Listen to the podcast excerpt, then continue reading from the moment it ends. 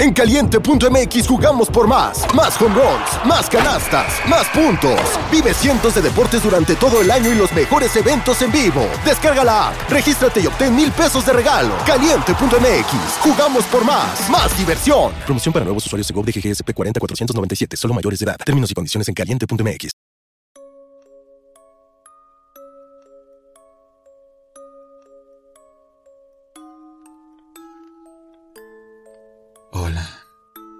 La primera vez que te vi, me sorprendió que pudiera verte.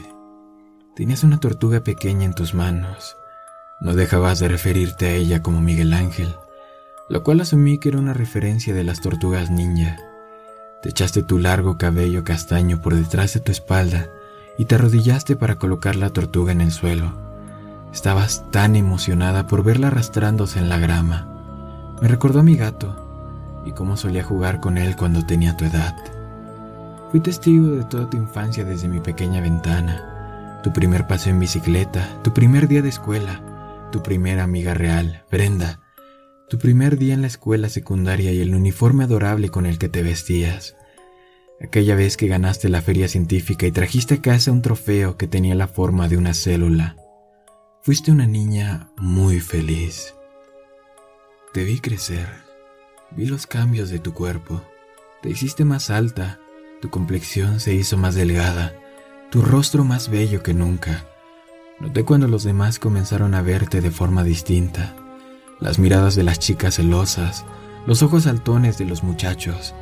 Todo esto sucedió delante de mí y noté que yo también estaba cambiando.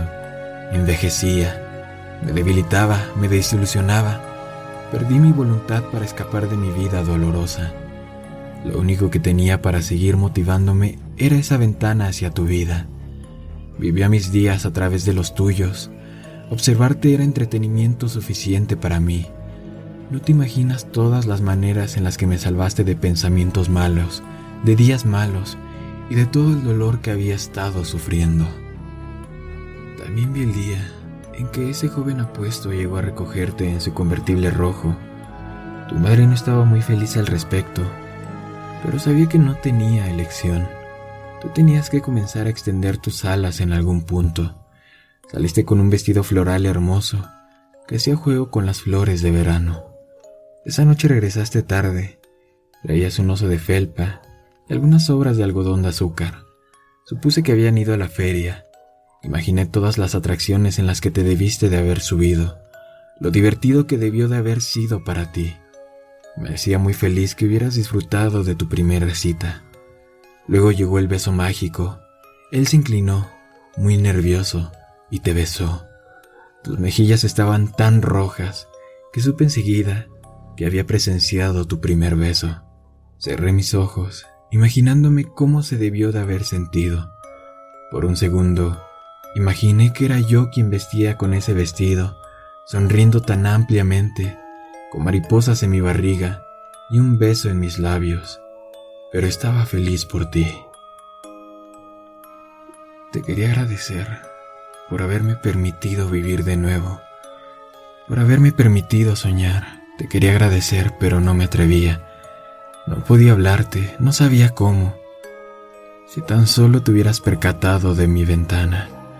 Pero entonces, un día, lo escuché hablando de ti al hombre con el que vivo. Te había notado. Le escuché quejándose sobre cómo las chicas lindas como tú no debían enseñar sus piernas de esa forma. Desde el momento en que mencionó tus piernas, supe que se había terminado. Supe que te convertiría en su siguiente trofeo. Te tenía que alejar de él. Esta era mi oportunidad para agradecerte. No podía permitir que te convirtieras en mí.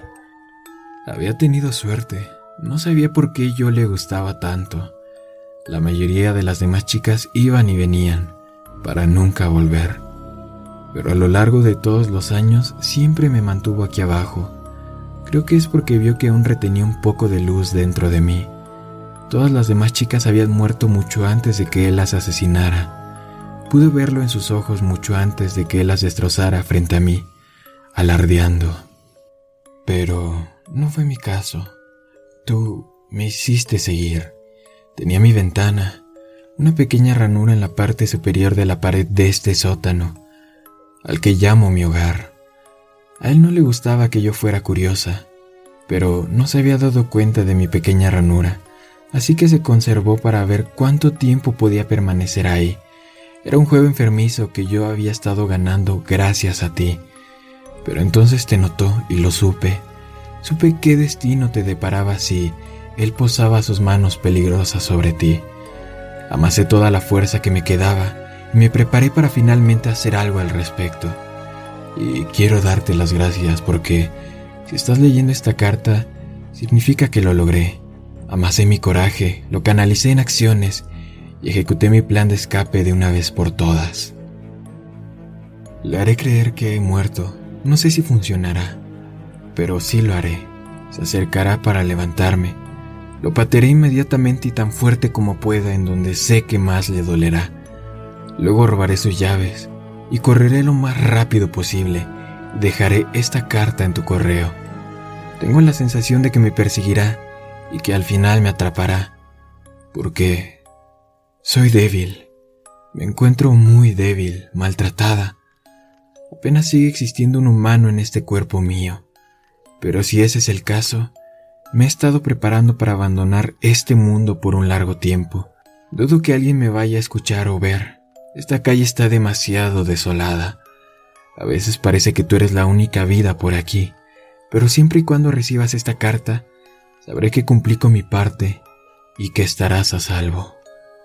Los monstruos son reales. Este se llama Ryan Morehouse. Es tu vecino en la casa frente a la tuya. Me he mantenido secuestrada en este sótano por un largo tiempo. He perdido la cuenta de cuántos años, pero creo que casi debo tener 30 años. Tenía 15 cuando me trajo acá por primera vez. Mis padres me debieron de haber estado buscando. Por favor, no les cuentes nada acerca de mí. No quiero que sepan de las torturas que me hizo pasar. No quiero que me vean rota de esta forma. Solo quiero que lo reportes a la policía. Su naturaleza maligna y su mente depravada solamente pueden ser detenidas si está aprisionado detrás de las barras. Descubrirán cuerpos colgando en las paredes del sótano. Para este punto he aprendido a vivir con el olor, pero los notarán en el instante que pongan un pie aquí abajo. Hay muchas chicas jóvenes en las paredes de mi habitación. Diles que las traten con delicadeza. Son buenas chicas. Han sido mis compañeras, mis amigas. Sobre todo te quiero dar las gracias. Fuiste lo único que me hizo seguir adelante. Fuiste mi luz. Y ahora estoy escapando gracias a ti. Escapando de esta habitación horrenda. Escapando de esta vida horrenda. Incluso si significa que finalmente podré morir. Con amor. La chica que te vio crecer. Descubrimos esta carta en nuestro buzón Después de haber contactado a las autoridades, entraron al hogar de nuestro vecino al otro lado de la calle. Durante el transcurso de cinco días encontraron un total de 15 cuerpos ocultos en las diferentes secciones de su casa. Tenía planes para secuestrar a nuestra hija, pero gracias a esta persona, su plan fue interceptado. Aún no hemos encontrado a la chica que escribió esto. Nos gusta creer que escapó con vida, pero Tristemente no es probable, ya que Ryan Morehouse también ha desaparecido. Ni siquiera sabemos su nombre, pero encontraremos la pequeña ranura en la pared desde donde vio crecer a nuestra hija. Muchas gracias por todo.